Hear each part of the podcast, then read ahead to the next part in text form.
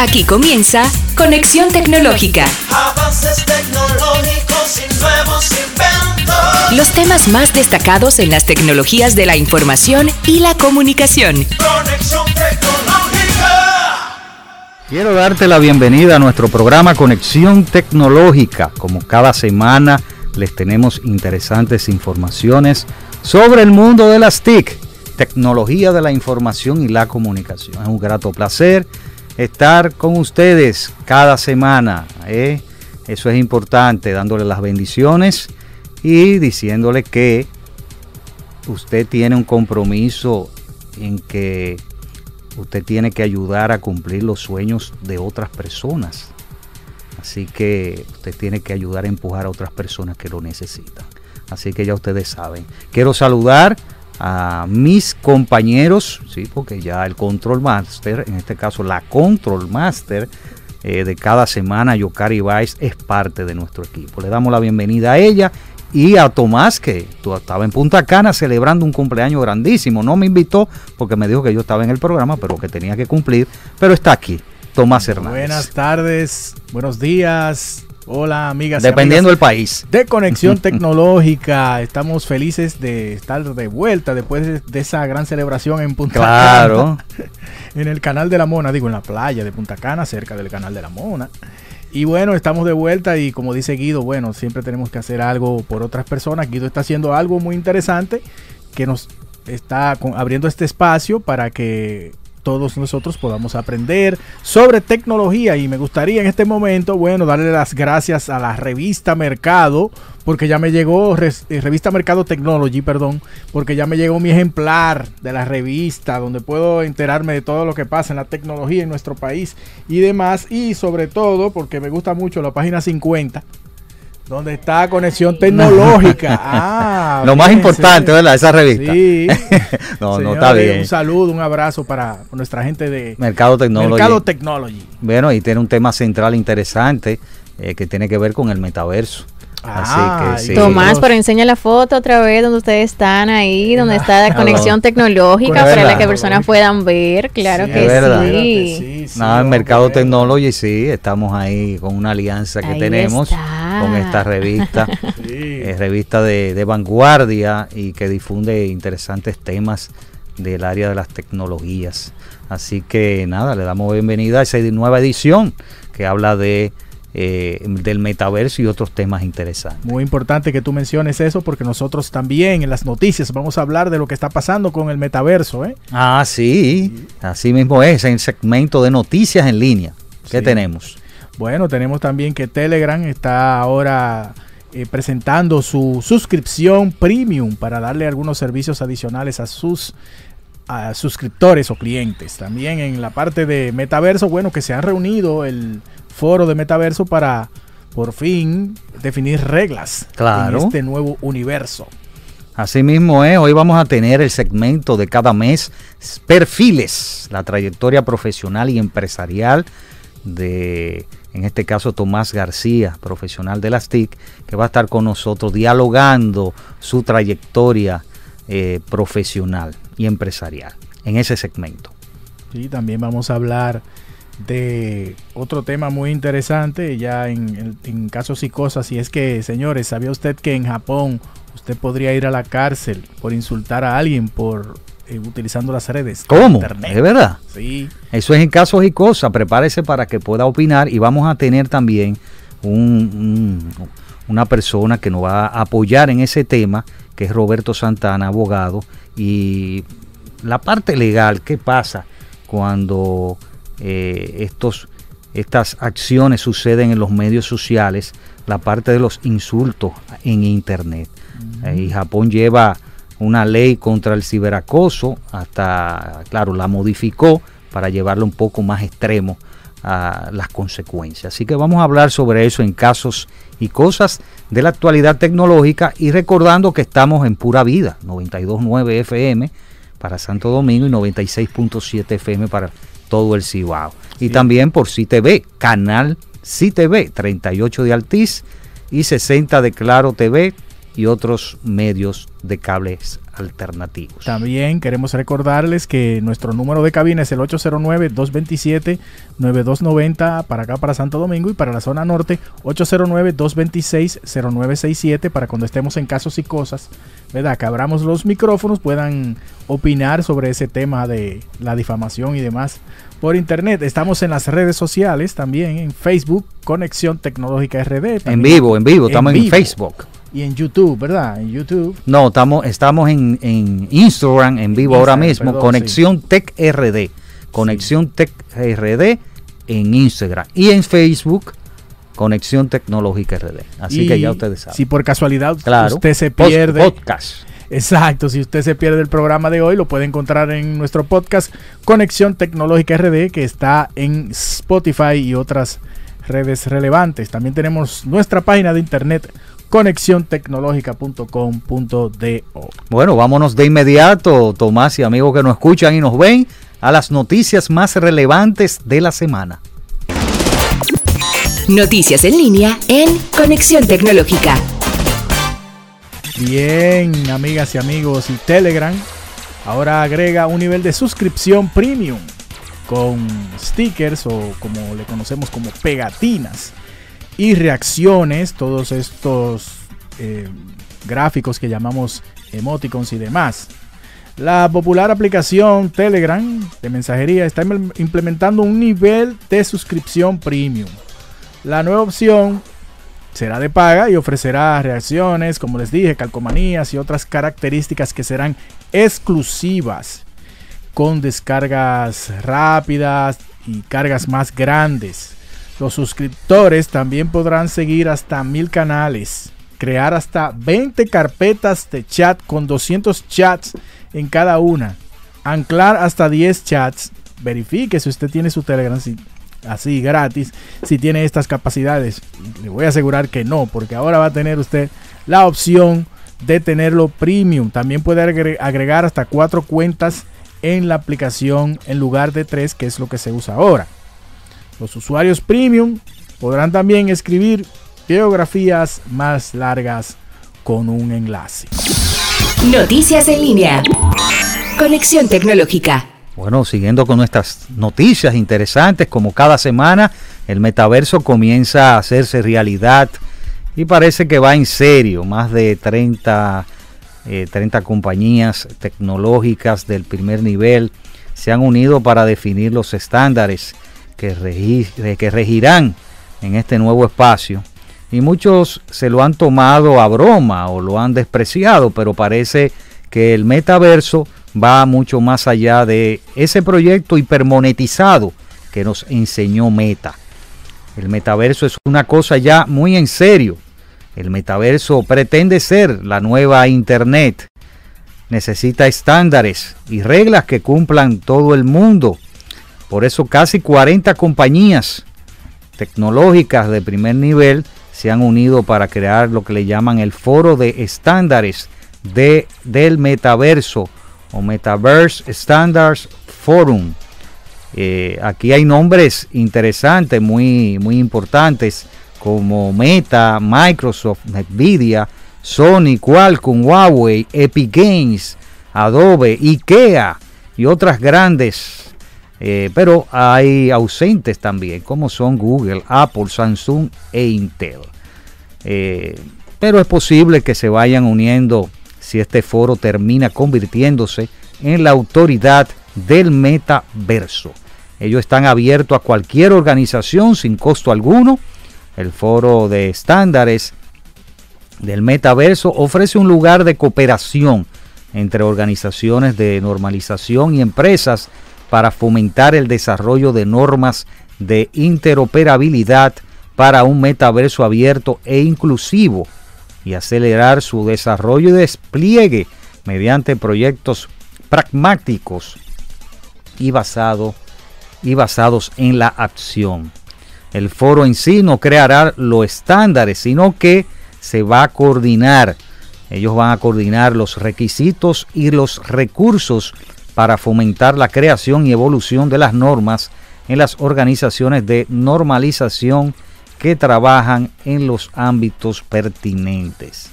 En un paso necesario, para sentar las bases del metaverso es necesario estos estándares porque su propia condición universal exige todo el mundo eh, que utilice los mismos estándares técnicos y cumpla, y cumpla las mismas normas. Expertos han criticado que estos primeros pasos están lidera- liderados por empresas que buscan explotar y sacar beneficio a esta nueva plataforma de realidad aumentada y virtual. Y antes de que esto sea posible, se debe asegurar la seguridad y la privacidad de los que participan en el metaverso, especialmente a los menores de edad.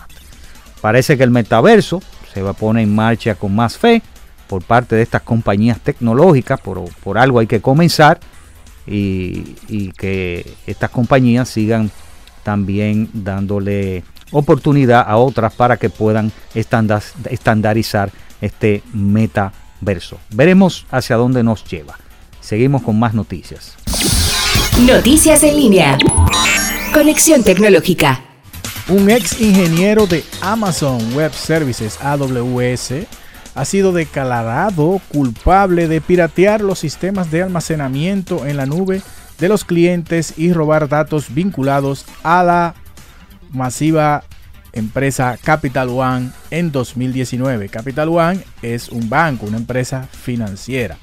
Un tribunal de los Estados Unidos en Seattle condenó a Paige Thompson por siete cargos de fraude informático y, y electrónico en esta semana, un delito punible con hasta 20 años de, prisi- de prisión. Thompson, quien también se hizo llamar Erratic en línea, fue arrestado por llevar a cabo el hackeo de Capital One en julio del 2019. La violación fue una de las más grandes jamás registradas exponiendo los nombres, fechas de nacimiento, números de seguro social, direcciones de correo electrónico y números de teléfono de más de 100 millones de personas de Estados Unidos y Canadá. Desde entonces, Capital One recibió una multa de 80 millones por supuestamente no proteger los datos de esos usuarios y llegó a un acuerdo con los clientes afectados por la suma de 190 millones de dólares. Un comunicado de prensa del Departamento de Justicia afirma que Thompson desarrolló una herramienta que escaneó el sistema de Amazon Web Services en busca de cuentas mal configuradas y luego aprovechó estas cuentas para obtener acceso a los sistemas de Capital One. Fíjense qué cosa tan fuerte. Así que seguimos con más en Conexión Tecnológica. Así es, eh, interesante estas noticias. Después de la pausa ya venimos con nuestro segmento, casos y cosas. Quédese con nosotros. Ya regresamos. Conexión tecnológica. Casos y cosas de la actualidad tecnológica en Conexión Tecnológica. Amigas y amigos de Conexión Tecnológica, vamos a nuestro segmento Casos y cosas del acontecer, al acontecer de las tecnologías de la información y la comunicación y Internet se ha llenado de trolls. ¿Saben lo que son trolls? Gente que adopta un comportamiento malicioso, no es que es feo ni nada de eso, puede ser buen mozo, el problema es que tenga una actitud agresiva o maliciosa. Son personas que buscan molestar y dañar a través de mensajes y publicaciones. Mantener esas personas a raya ha sido un dolor de cabeza, un reto enorme para los servicios de redes sociales digitales, tanto como Twitter, Instagram y demás. Así que Es interesante eso, ¿eh? está interesante y parece que en algunos lugares ya empezaron Como fuertemente a, sí, a, a- exigir, eh, ¿verdad? a controlar eso. Eh, a exigir que se controle, ¿verdad? Los tro- trolls. Eh, bueno, Japón es uno de los países que lanzó una ley sin precedentes por, por la que cualquier persona que insulte en la red se enfrenta a penas de cárcel. Y todo llega, tiene, todo tiene su, su consecuencia y su raíz. La muerte de Hana Kimura, que una actriz de una serie de Netflix, se llama Terrence Terrace House, eh, apareció en, la- en esa serie y se suicidó hace dos años por el abuso online, que habría, eh, incluso que había recibido dos meses antes. El acoso, ¿no? Es el- exacto. Entonces, ¿qué pasa? Tras este suceso, los funcionarios japoneses y el Parlamento de Japón aprobaron, dijeron, bueno, se comprometieron a cambiar la legislación actual y endurecerla, debido que en Japón también hay suicidio por, esta, eh, por estas acciones de los trolls, vamos a llamarle así, y que van a, a sancionar los insultos online con penas de cárcel de hasta un año o multas de 2.000 euros. Se trata ya de un cambio radical porque en Japón los castigos existentes orientados a, lo que le llaman la parte online eran de menos de 30 días de prisión o de insulto precisamente y las multas de apenas de 70 euros. Entonces, el dilema no es el cambio radical, sino el dilema es que es un insulto. Porque yo, por ejemplo, Tomás, te puedo decir, mira, idiota, ya es un insulto en Japón. Pues digo yo, y Para me mí es meten... normal, porque lo sé que lo soy. Bueno, no, ya es otra cosa. No, mentira, mentira. ya es otra cosa, pero por ejemplo, dándote ese ejemplo, yo Por podría supuesto. caer en ese país, eh, puedo estar en, en reja prácticamente. Por supuesto. Y entonces el dilema está en eso. Y eh, según el Código Penal de Japón, los insultos, por ejemplo, eh, degradar los insultos, ellos definen el insulto o los insultos en degradar públicamente la posición social de alguien sin referirse a hechos específicos sobre ellos, pero que algo diferente con difamación. Claro. La difamación es casi, casi lo mismo, o sea, degrada eh, públicamente a alguien señalando hechos muy específicos. Sí. Entonces, eh, nosotros tenemos en la línea, tenemos en la línea por Zoom a Roberto eh, Santana, abogado, y que lo hemos invitado para que nos dé su punto de vista, su opinión sobre esta, esta ley de Japón, que en otros países, resumiendo, para que él pueda entrar y dar su opinión, en caso de Reino Unido también han, do- han adoptado cierta medida en la ley de seguridad online que el 2019 ellos tenían y- y va más allá, el de Reino Unido no es solamente castigar los contenidos indecentes u ofensivos, sino que ellos castigan posibles daños psicológicos. ¿eh? Es en el Reino Unido. Y también el debate está en España, donde también eh, las personas que crean una cuenta, ya sea de, plata, de, de Facebook, de, de Twitter o Instagram, tienen que dar su DNI, que aquí es la cédula, allí es DNI, o sea, debe haber el rastreo del DNI. Así que va a estar con nosotros dando un preámbulo y dando algunos detalles de, de esta ley de insultos. Así que le damos la bienvenida. Hola Roberto, ¿cómo te sientes? Bienvenido y Muy gracias por, por participar. Muy buenas tardes, agradeciendo la oportunidad en nombre de Yocari y también de usted, Guido Mueces, por la acogida que me han dado en tener el privilegio de poder compartir a través de pura vida una opinión de un tema interesante y desde la óptica legal, pues que es lo que me apasiona, aportar al debate y ser un ente de multiplicador de informaciones objetivas y veraces. Cuéntame de esta, ¿qué tú opinas de esto, eh, de esta ley en Japón, en España y también en el Reino Unido?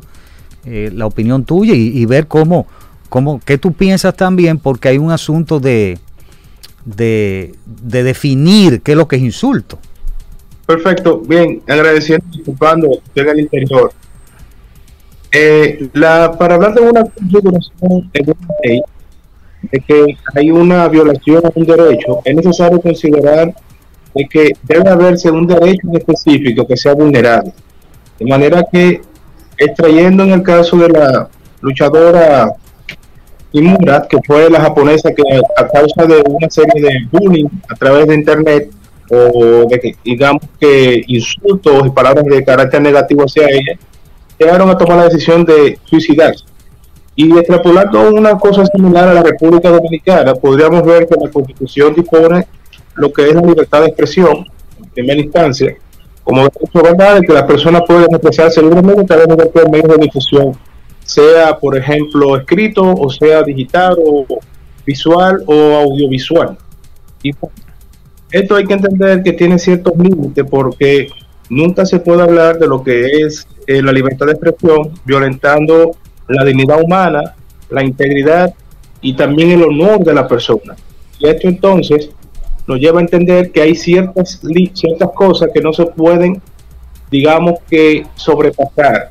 Entonces, hay que considerar que la RAE define lo que es el insulto como una irritación o afectar de manera negativa a una persona, en, o, ofender de manera negativa a una persona a través de palabras para que la lleve a hacer una acción determinada. Es decir, que el insulto tiene una consecuencia que se transmite en una, en una acción que toma la persona afectada y esto generalmente se traduce en síntomas de que mentalmente afectan y emocionalmente también. Entonces, tener en la República Dominicana una normativa como esta necesita que se configure en una ley, eso le llamamos los abogados positivizar o, o tipificar en la ley, es decir, que escribe la ley qué es un insulto y cómo se diferencia este, por ejemplo, de la difamación, o calumnia, que pueden ser también algunos elementos que pudieran darse a interpretación. Eh, otra cosa también es que aquí contamos con una ley de delito y alta tecnología y la misma plantea una serie de sanciones para la difamación y la injuria a través de medios de comunicación escrito, sea electrónico, sea virtual o audiovisual. Y otra cosa también a considerar es que en muchos años participé en una, bueno, la exposición en una, en una actividad, en un congreso de, de la tecnología de la información y la comunicación y se debatía parte de lo que son la regulación de las redes sociales. Y en esta parte del debate era que en las redes sociales hay que entender que las cosas son virtuales, pero así como también nosotros afectamos en físico a una persona, de manera virtual también se puede hacer, porque, por ejemplo, un comercio ilícito es un comercio ilícito si se hace de manera física o virtual. Una, una falta de respeto o una violencia verbal puede ser un delito si se hace de manera física o si se hace de manera verbal, lo cual se traduce en que habría que configurar cómo se delimita el insulto y, y, y observar también las consecuencias que esto pudiera generar, como es el caso, por ejemplo, del bullying, que generalmente se traduce en que a personas que le afectan no pueden salir en sociedad y desarrollarse libremente, pero esto también limita en daños emocionales y psicológicos. Es lo que tengo para decir. Bueno, bueno, gracias a Roberto Santana eh, por esta intervención y aclarar un poquito de que... Eh, Hello. Sí, sí. El, aclarar un poco de que estos eh, estas leyes deben de, tipificar tipificar bien y clarificar a lo que le llaman eh, los insultos o difamaciones. Así que así que interesante. Vamos a recibir dos llamadas porque ya estamos contra el tiempo y dos llamadas a ver qué opina la gente sobre esta, bueno, vamos a decir que esta iniciativa que, hay, bueno, en el país está, pero estamos hablando ya de un país que estrictamente aplicado, aplicado que, que aplican específica para claro claro esto. Entonces, ellos aplican fuertemente las leyes y ellos la han miren que un país que son estrictos pero hay tasa de suicidio así que eh, es importante. Así que vamos a decir las líneas. Vamos a recibir una llamada porque ya estamos contra el tiempo. Sí, eh, bueno, queremos darle las gracias, Roberto. Claro, claro que sí. Eh, por participar con nosotros. Está por ahí todavía, pero bueno, el 809-227-9290 y desde el norte 809-226-0967. La pregunta del millón es, Tomás y amigos que nos escuchan, es que si, es, si el resto del mundo seguirá el ejemplo o no de crear estas leyes así. Eh, pero yo lo que creo que deben clarificar. Bueno, también... Y no romper con la libre expresión, ¿verdad? Tú sabes que, libertad de expresión. que quizá lo que hay que esperar y ver cómo, cómo funciona. Ya sabemos que las culturas son diferentes, pero siempre es bueno el juicio de expertos, como decimos en Project Management, entender lo que esa, es, ese país, la legislación, qué trae de, de resultado todo esto, uno analizar y decir, bueno, sí, ha sido positivo o no, mira, eh, sería bueno hacer aplicarlas, pero tomando en cuenta tal o cual cambio. 809-227-9290 y 809-226-0967 desde el norte. No sé si por ahí por internet también. Sí, estamos en. Conexión Tech en Instagram. Así que aquí vemos a Ismael Jaques que está con nosotros conectado. Dice que sí, que hay que eh, realmente buscar la manera de tipificar y de esclarec- escla- esclarecer, dice él, la, la parte de la ley sobre qué es insulto y, y estar claro con eso para poder aplicarla. Claro, y Eh. que la gente entienda, que la gente entienda, pero también la gente tiene que entender que, ahí es donde entramos nosotros como conexión tecnológica, como medio para educar y, llevar todo lo que tiene que ver con tecnología, de que, señores, el que hace una cosa por internet, no piense que, que, no puede ser descubierto, todo se sabe, todo se... se aquí nosotros hemos traído expertos en ciberseguridad, gente que trabajan en el Ministerio de, de- en la Armada, por ejemplo, y, demás, que tienen un conocimiento de cómo dar ese seguimiento, investigar eh, las cosas, porque en internet todo, todo se puede saber. Así mismo es. Bueno, nada, este fue nuestro segmento Casos y Cosas de la actualidad tecnológica. Así que ya ustedes saben, quédese con nosotros porque ya viene el segmento Perfiles, la trayectoria profesional y empresarial del ingeniero Tomás García. Estará con nosotros. Ya regresamos. Conexión Tecnológica.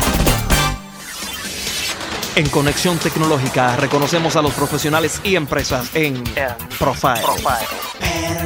Perfiles. ¿Quiénes son? ¿Qué hicieron? ¿Y cómo trabajan?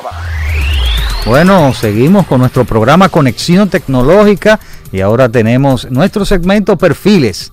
Una vez al mes tenemos un invitado o una invitada profesional del área de las TIC, ¿eh? su trayectoria, bien, profesional y empresarial.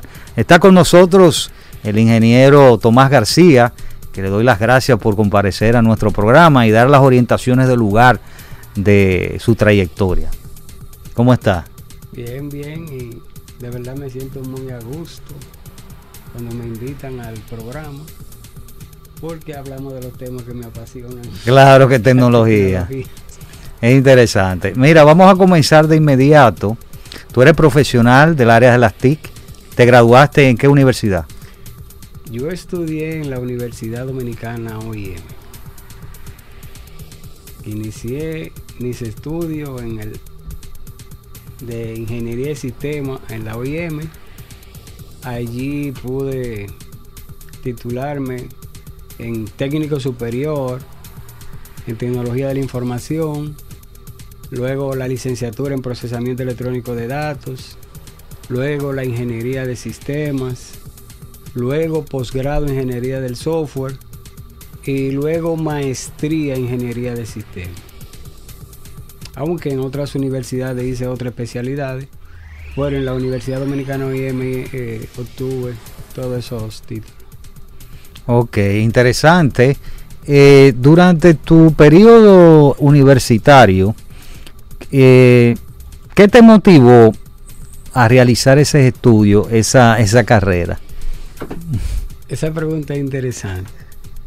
Realmente, yo lo que quería era ser militar.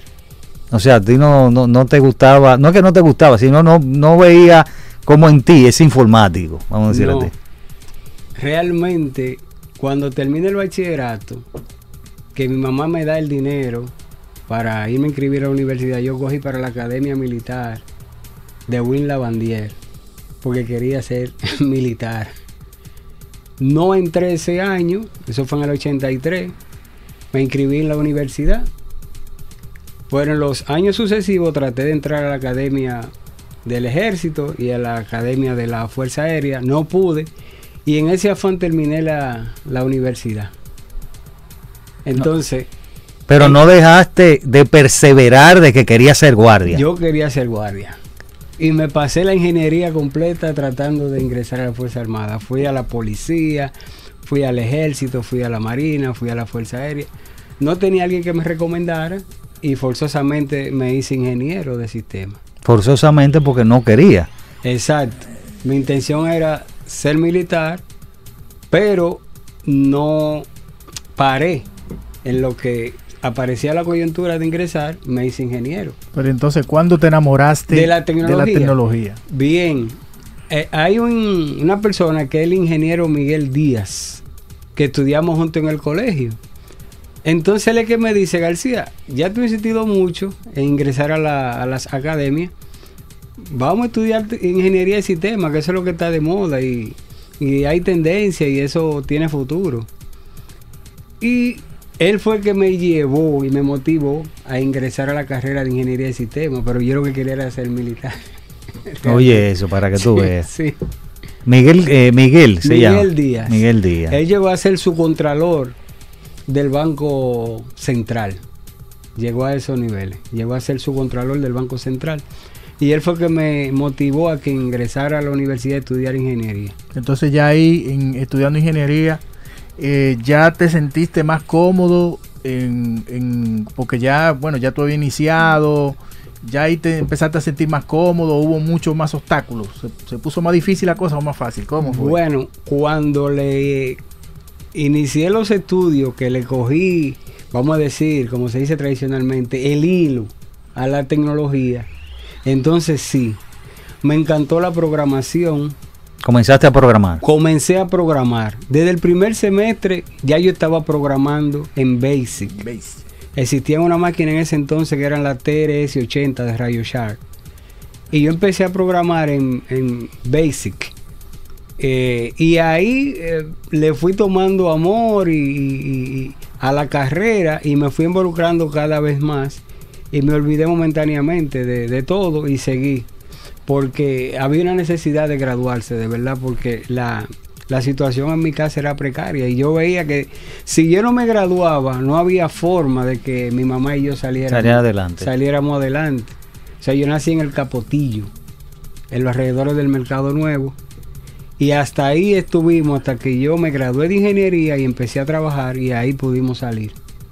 Eso, eso me daba, me motivaba a seguir adelante en la universidad, porque era la única forma que teníamos de salir de, de ese entorno ahí.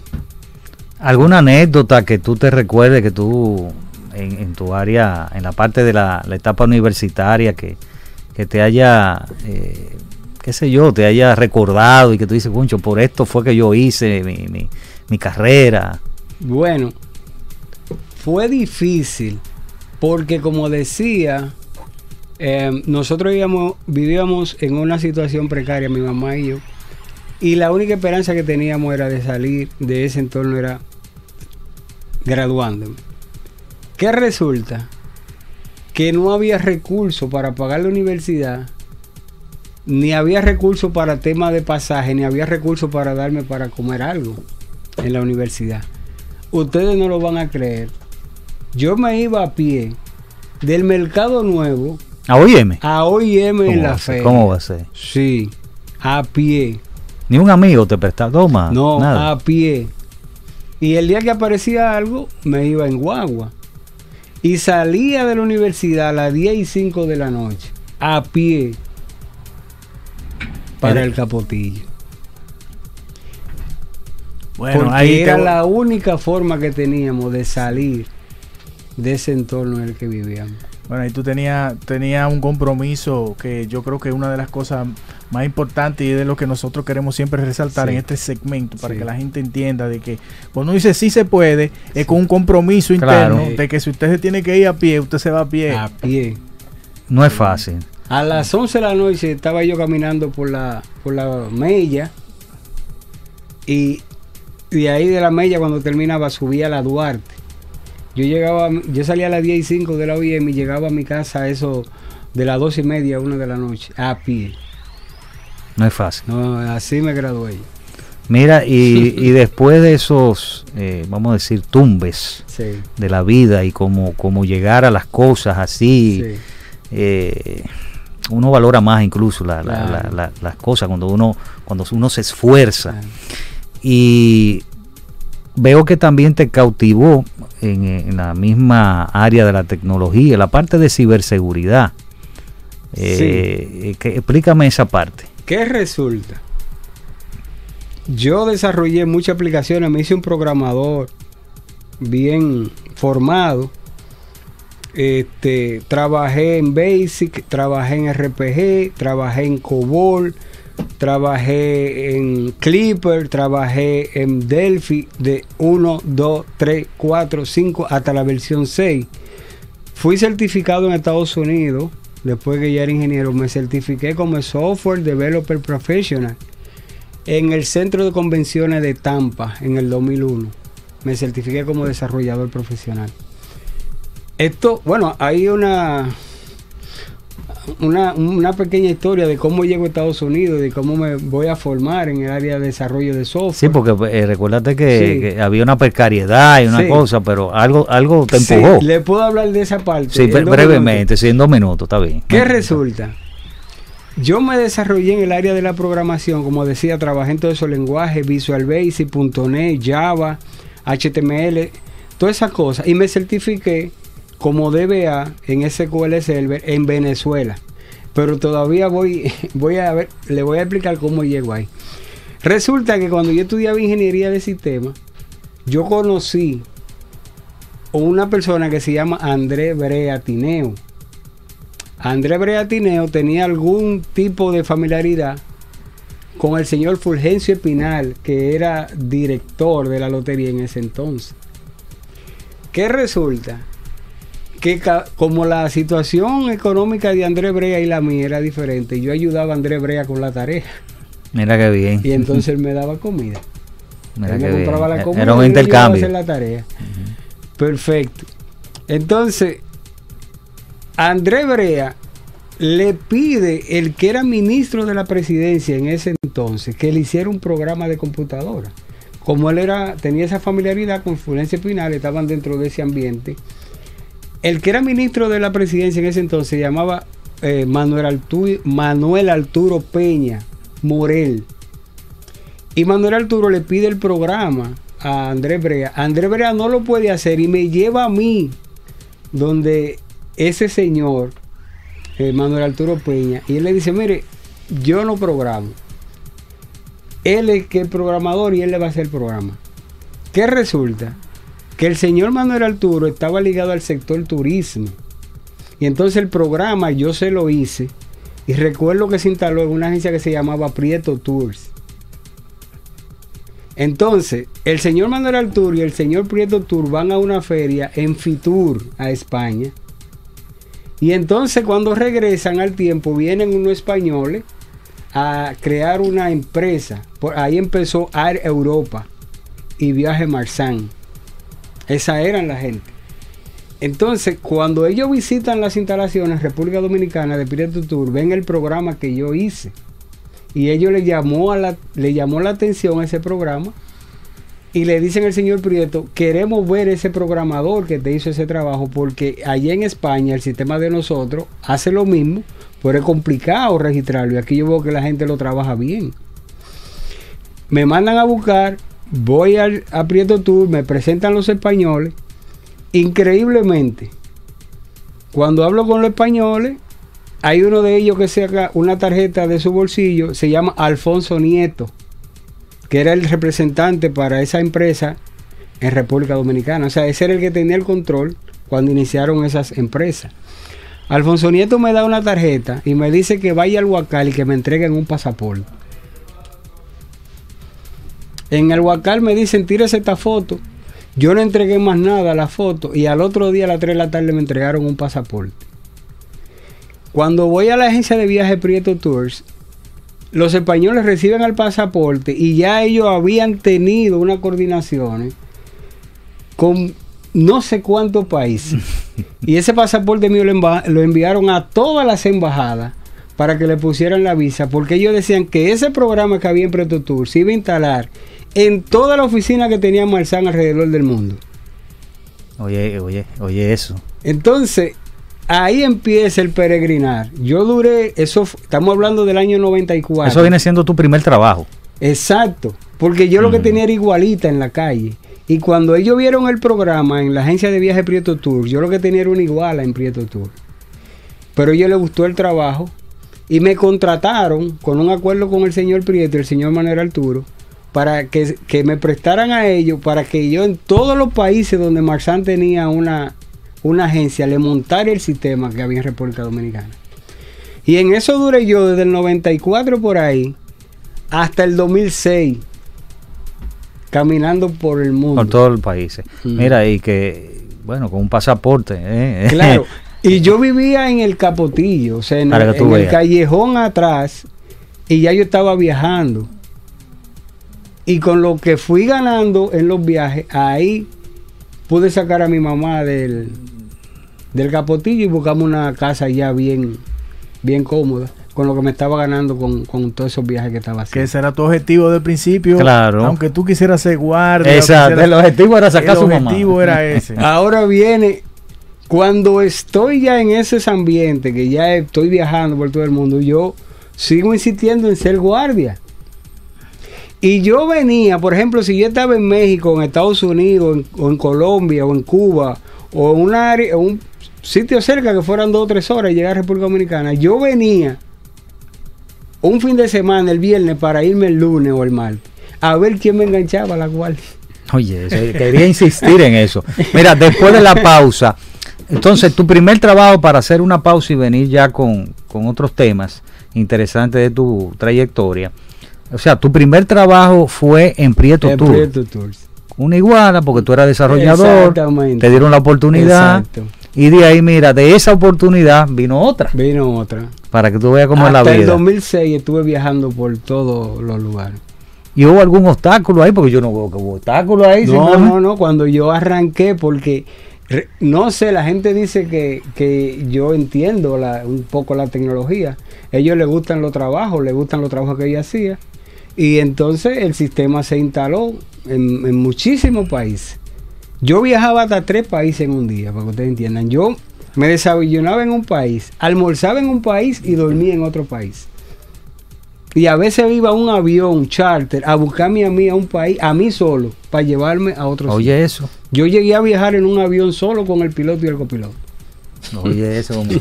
Eh, Vamos a hacer una pausa. Después de la pausa, yo quiero que continuemos hablando un poquito de tu trayectoria y ver que eh, ver la parte esta de ciberseguridad y eso y seguir con los trabajos y dónde tú fuiste de después de ahí. Después de la pausa. Ya regresamos. Conexión Tecnológica. Bien, amigas y amigos de Conexión Tecnológica, estamos aquí en el perfil de mi tocayo Tomás García, que empezó su trayectoria queriendo ser guardia y terminó Siendo informático. siendo informático y con una responsabilidad tan grande como e- fue esa de desarrollar o de proveer de un programa que él mismo diseñó en casi todo el mundo. Eh, vamos a hablar entonces después los pasos siguientes, como dijo Guido, porque lo que tenemos entendido es que tú te dedicas a la parte de ciberseguridad. ¿Cómo, ¿Cómo llegas entonces a esa parte? Aparte de que hiciste maestría y eso, explícanos ahí en brevemente cómo, cómo fue el asunto de la ciberseguridad. Bien. Resulta que yo estoy viajando y estoy viendo la tendencia en el planeta, o sea, que, se está moviendo. O sea, al yo estar continuamente viajando a países con mucho más tecnología que República Dominicana, yo iba, iba aprendiendo. Resulta, como decía, yo soy desarrollador profesional, pero en ese entonces, cuando inició, no se le hacía énfasis al tema de la seguridad. La capa de seguridad a nivel de software no, no se le prestaba atención. Imagínense en los años 94, 96, 97. Eso de seguridad y eso no. Eso no se, no, no. Entonces, ¿qué resulta? Que cuando eh, inician estos procesos ya de lo que son los hackeos y detectar vulnerabilidades a los sistemas para poder penetrar y romper la seguridad de una plataforma, ahí empieza el tema. ¿Qué resulta? Que yo tengo una aplicación que está corriendo perfectamente. Pero en un momento, imagínense, yo tengo no sé cuántos países con esa plataforma, pero no hay un mecanismo de protección al sistema. Pero eso no coge de repente, porque la empresa únicamente se enfocó en la facilidad del sistema y en la producción. y el tema de seguridad realmente no era prioritario. Cuando evoluciona la modalidad de ataque y ya se vuelve tendencia, entonces yo digo, bueno, yo tengo que crear un mecanismo de defensa para proteger todos estos sistemas que yo tengo eh, implementados en muchísimos países. Entonces ya yo soy experto en programación y tengo unos conocimientos avanzados en programación. Ahora me falta la parte de proteger esos sistemas. Y ahí entonces empieza o inicia ese proceso de estudio, de certificaciones, de estudio avanzado. Y ya, por ejemplo, yo iba a Venezuela o a Bogotá a, a temas de, que tenían que ver con tecnología de la información, pero ya luego, ya yo iba a Bogotá, a Colombia, Estados Unidos, a temas de especialización en temas de ciberseguridad. Entonces yo en Colombia hice varias certificaciones en temas de ciberseguridad, en México, en Estados Unidos. Eh, he sido entrenado tres veces por Israel en temas de ciberseguridad. Ciberseguridad y defensa en profundidad. Ciberseguridad para eh, seguridad a nivel de frontera y seguridad a nivel de las implementaciones de estrategias de ciberdefensa para proteger ya infraestructuras críticas. Entonces, eh, ya he recorrido un camino bien amplio en temas de la seguridad de la información, como decía. Tengo ya alrededor de 12 o 13 certificaciones internacionales. Eh, ejercido el tema de, de los conocimientos para proteger una infraestructura crítica. Y en el peregrinar y en el, diríamos, en el proceso, llegué hasta el Centro Nacional de Ciberseguridad. Eso después de, de sí, yo vengo a de venir de ya de la de los de las instalaciones de los Exacto. programas. Ahora, Eh. ¿cómo yo dejo de viajar? Hay un amigo que se llama Anselmo Laos, que era amigo del general, del mayor general Eliseo Noble Espejo. Y él me llevó a conocer a ese general. Y ese general me dio una idea que él tenía. Y él me dijo que si yo le desarrollaba el sistema académico a la Universidad de las Fuerzas Armadas, él me ingresaba a la Fuerza Armada. Aprovechaste esa oportunidad. Ah, ya. Volviste. Yo dije, no, y yo estaba trabajando en la agencia, o sea, yo en uno de esos viajes que hice a República Dominicana fue que pasó eso. Y yo le dije, sí, yo se lo hago. Pues si me lo hace, te ingreso. Y yo le hice el programa. Y él me hizo una carta solicitando mi ingreso como oficial. El mayor general Eliseo Noble Espejo. A ese que tiene que agradecer. Le hice el trabajo y me hizo mi carta solicitando mi ingreso. Cuando a mí me notifican que ya yo soy oficial, entonces yo gestiono salir de la empresa. Porque ya llegó el punto que yo quería. O sea, dejarte, dejar un sueldo, De- prácticamente todo. en ese tiempo lujoso, Lujoso. para que te pagaran 6 mil pesos. ¿Verdad? Exacto. Algo por ¿Y ahí cómo se puede ser el sueldo de un... Sí. Señores, Él se sabe hasta los descuentos. mi Sí. dieta, mi dieta eran 5 mil dólares. En ese tiempo en valía ese mucho. tiempo. Sí. Bueno, Pero llegué al punto que yo quería, yo quería, porque mi mamá también me hacía mucha historia de Gregorio Luperón, de Mella, de Máximo Gómez, eh, de, de toda esa gente. Y no sé si inconscientemente ya me fue, pero fue un orgullo para mi mamá cuando ella me vio vestido de oficial. Y me dijo, ahora sí. Qué bueno, qué, Qué bueno. bueno. Uno se siente, Sí. se siente Sí. como del de, el, el deber cumplido, como que Sí. cumplí aquí una parte de mi proceso. Si yo no era oficial, si yo no era militar, yo tenía ese vacío. Porque es que yo tenía todas las titulaciones habido y por haber, ya no tenía más nada. O sea, certificación en ciberseguridad, maestría, eh, posgrado, diplomado, no lo tenía todo, pero si yo no era militar, yo no iba a vivir con ese vacío. Mira, yo quiero en este momento, que ya Sí. tenemos un minuto, un Sí. minuto, dos minutos, no más de ahí, eh, te quiero poner un audio de alguien que te quiere mandar eh, un saludo porque a veces a ver qué piensan de ti, ¿verdad? A veces uno no sabe qué piensa el otro de ti. Amén. Y uno y uno de esas personas quería darte estas palabras. A Tomás lo conocí estudiando Ingeniería de Sistemas en la Universidad Dominicana OIM en el año 1983. De hecho, fui monitor de él y de él aprendí mucho de programación. Tomás es un apasionado de la tecnología, de la ciberseguridad, de la informática forense, es karateca cinta negra y le gusta la milicia por su disciplina. Es una persona noble, extremadamente trabajadora, de bajo perfil, muy atento y de grandes valores humanos. Toda su vida ha estado dedicado a los temas tecnológicos. Un abrazo, estimado Tomás. Bueno, estaba el ingeniero Pedro Ay, sí. Castillo. Eh, te dijo eh, Pedro Castillo que te, te mandó esa información. Y él dijo ahí que tú eras karateca cinturón negro. Yo no sabía eso. Sí, yo soy cinta negra Era, en no taekwondo. Es, sí. Digo era porque no le, Sí. ¿verdad? Porque lo practicó, pero, Sí. eh, pero Ah, lo, bueno, exacto. Yo practiqué con los Puellos, los hermanos Puellos. yo me recuerdo. en sí. Indocaco, con el profesor Cookie Reyes. Yo soy cinta negra en Taekwondo, practiqué también Full Contact y practiqué Jeet Kune Do también. Ah, no, pues, pues no se te pueden acercar mucho. Mira, Sí. no, pero eh, Tomás es un hombre, un hombre noble, por lo que dijo también Pedro Castillo, hombre trabajador.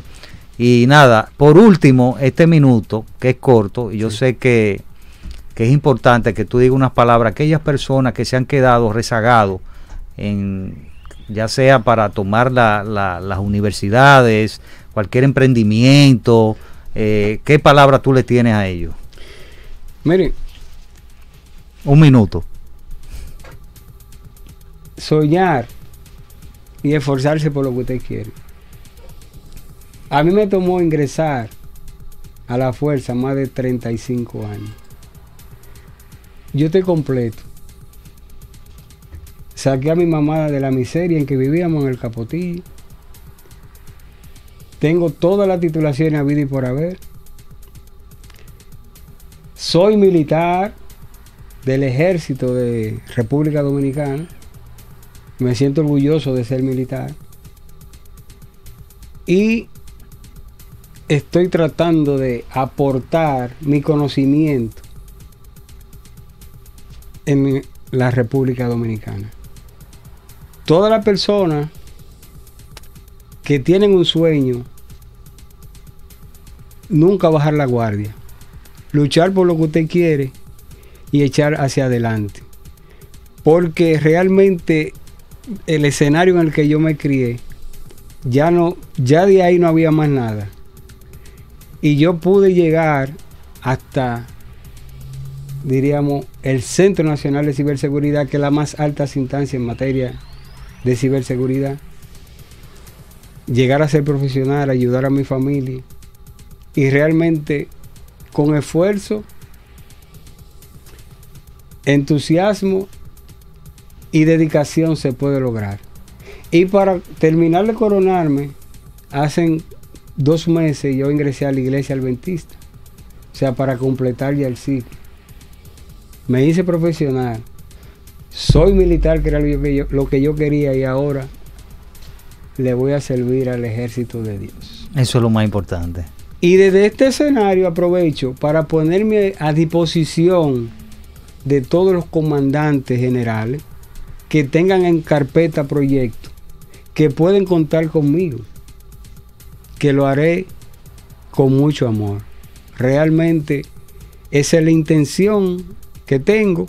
Y aunque saltamos algunos puntos, porque yo trabajé para alguna empresa en República Dominicana, no sé si puedo no, mencionar no, los no, nombres. ya, ya se terminó. Bueno, pero, pero realmente eso es para adelante, muchachos. eh, los sueños se pueden realizar con esfuerzo y sobre todo con fe en Dios. Es lo más importante. Amén. Gracias Tomás García que estuvo con nosotros eh, conversando con esta interesante trayectoria profesional y empresarial eh, y auguramos, seguimos augurándote éxito en tu carrera y a los amigos que lo escucharon y los vieron por conexión tecnológica.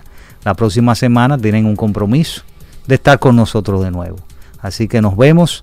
Hasta la próxima. Hasta aquí, Conexión Tecnológica. Avances tecnológicos y nuevos inventos. Nos encontramos en una próxima entrega Conexión tecnológica. con Guido Mieses.